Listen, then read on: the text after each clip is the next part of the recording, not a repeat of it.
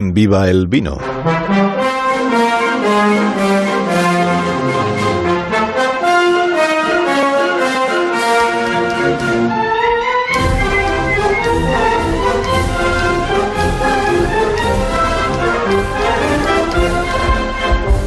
Cuando tú quieras, maestro.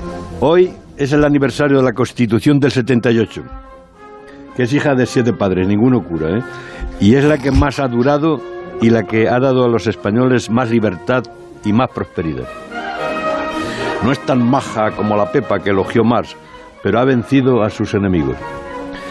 Cuando se mira a España desde el puente de diciembre, el panorama es muy sombrío. ¿Acaso sigue el dinero negro, los sobresueldos, las cajas B en los partidos que venían con la guillotina y las manos limpias? El ego de sus señorías, ha dicho Alfonso Guerra, no cabe en una habitación, ni siquiera en un palacio. Guerra y otros augures profetizan que el acuerdo entre la izquierda y un partido xenófobo como es RC es como dar una granada explosiva a un niño. El rey va a recibir en dos días a 19 partidos, la mayoría de ellos contrarios al rey y a la Constitución.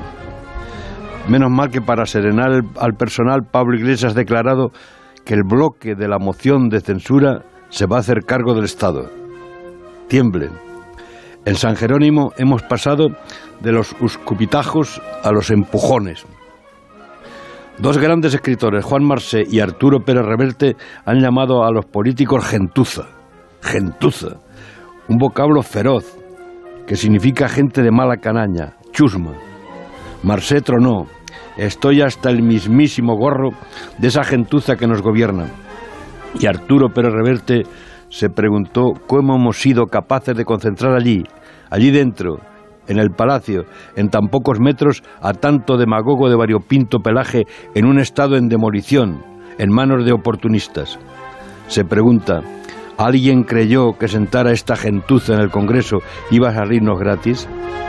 Esperemos, querido Carlos, que no llegue tanto como anuncian.